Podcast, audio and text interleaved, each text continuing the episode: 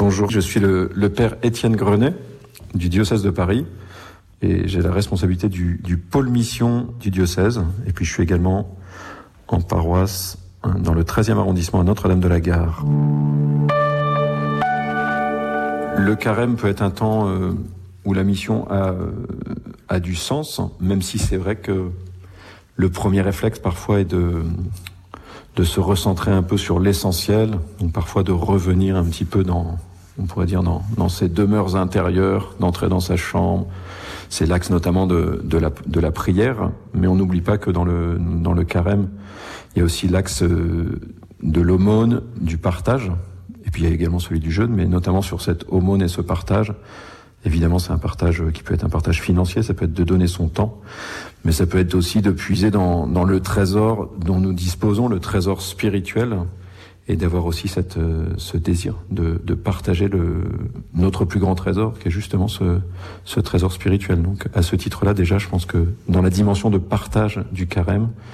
la dimension missionnaire a évidemment, euh, évidemment sa place. Ce serait peut-être un, premier axe et un deuxième axe, c'est mais qui redouble celui-là, c'est que justement dans les choses qu'il y a à partager, il y a les éléments sur euh, l'intériorité, sur le travail sur soi, sur la dimension de,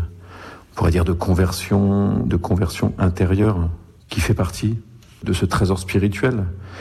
dont nous disposons euh, dans l'Église, dans dans nos communautés,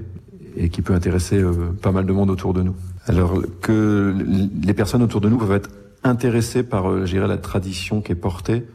Globalement, j'ai pas le sentiment que les gens repèrent beaucoup que les chrétiens sont en temps de carême. Voilà, à l'échelle sociale un peu large. Alors euh, c'est peut-être parce qu'on n'en parle pas assez ou qu'on est trop caché dans la manière de le vivre, sinon ça pourrait interpeller. En revanche, ce qu'on a constaté, notamment dans un des lieux dont on qu'on accompagne au pôle mission, qu'on a monté, qui s'appelle l'Escale, qui est un lieu pour un lieu seuil, on pourrait dire, pour accueillir et accompagner, ne serait-ce que si les gens viennent une fois, des personnes en recherche spirituelle. Et donc là, on avait choisi pour couvrir le carême une thématique autour, on va dire, de la, de la conversion écologique, ou de la conversion, on pourrait dire, euh, ouais, des comportements alignés sur, la, sur les, les exigences, on pourrait dire, de l'écologie intégrale. Ce qui est un peu une porte d'entrée pour parler de, de, de conversion, quoi, voir comment se réajuster dans notre lien à la terre, mais on voit que c'est une manière de se réajuster à soi-même et à Dieu. Et donc là, c'est un, je trouve que c'est un thème euh, assez ouvert, un peu un boulevard,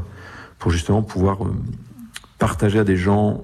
éloignés de l'Église, mais qui sont en questionnement intérieur, qui ont une recherche spirituelle, pouvoir partager avec eux justement vraiment pas mal d'éléments du trésor spirituel de l'Église. Alors pour une part, c'est des, c'est des thématiques qui peuvent euh, être, être abordées de manière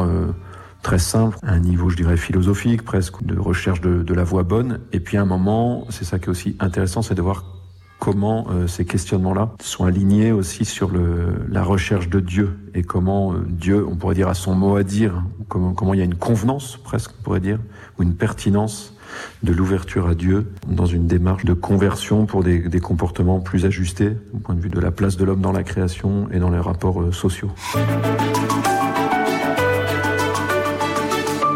les portes d'entrée euh, de, de, personnes qui, qui, se rapprochent comme ça d'un lieu seuil comme l'Escale à Saint-Leu-Saint-Gilles, euh, elles sont elles sont multiples. Donc je repère pas de questions euh, très homogènes parce que les, les, les, personnes qui viennent peuvent venir d'horizons assez différents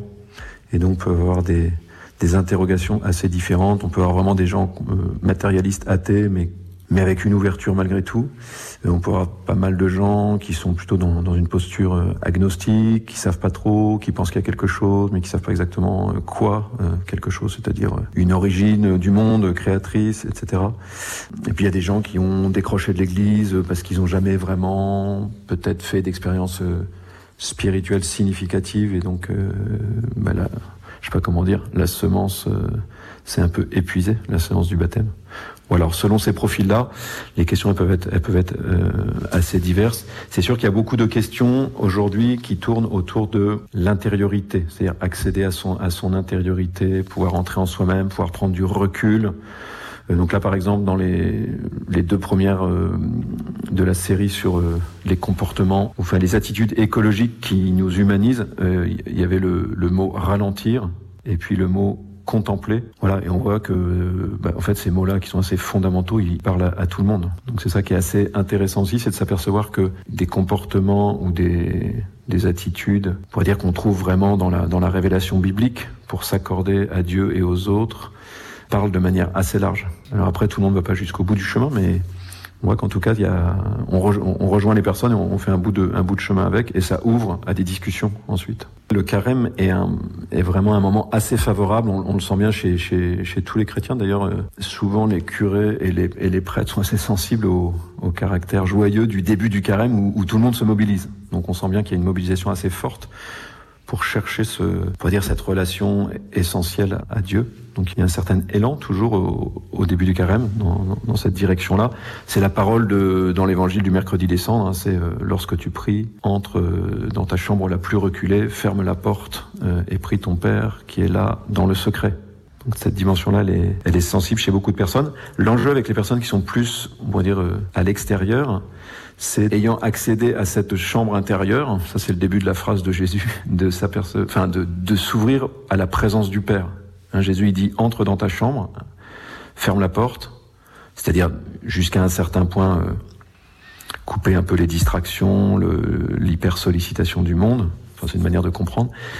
Et prie ton Père qui est là dans le secret, ton Père voit. Et ça, c'est une autre étape. Alors, elle est à travailler pour tout chrétien, de vraiment s'ouvrir à cette présence du Père. On n'est pas juste en train de réfléchir sur soi-même, mais de s'ouvrir à la présence de, de quelqu'un qui est là. Ça, ça peut être vraiment une, grosse découverte. En tout cas, c'est un point qu'on essaye de travailler avec des personnes qui s'ouvrent à la question de l'intériorité, mais qui sont pas forcément ouverts ou qui n'ont pas forcément euh, les éléments pour s'ouvrir à, la, à cette présence transcendante. C'est-à-dire, je suis pas simplement face à moi-même,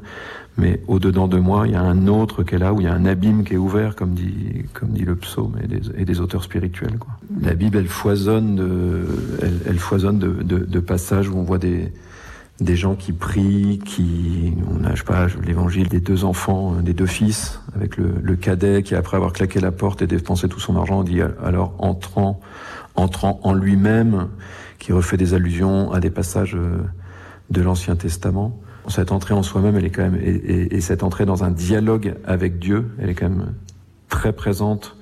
dans toutes les Écritures. On pourrait aller chercher évidemment dans les psaumes, euh, dans toute la tradition euh, de, sagesse, où on voit que tout un langage pour pour prendre du recul par rapport au monde, avoir une, une, une, réflexion, une prise de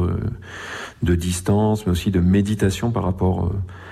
à ce qu'on observe, ce qu'on voit, ce qu'on vit. Voilà, ça c'est pour la partie d'intériorité, plutôt de méditation, et puis ce, point d'ouverture où euh, cette réflexion-là, ou ce regard sur le monde, s'ouvre à la présence de Dieu, s'ouvre au regard de, de Dieu lui-même. Alors de manière assez simple, nous, la manière dont on, le, on essaye de, le, de l'accompagner dans l'événement qu'est l'escale, l'heure que ça dure, c'est après un temps de, de méditation, on fait, je dirais, un peu réfléchir, on fait un peu, on permet aux gens d'entrer un peu en eux-mêmes, on essaye de les conduire à quelques minutes vraiment de prière qui se caractérise par un moment inciter les personnes à pouvoir s'adresser à Dieu, à pouvoir convoquer Dieu dans leur dialogue, dans leur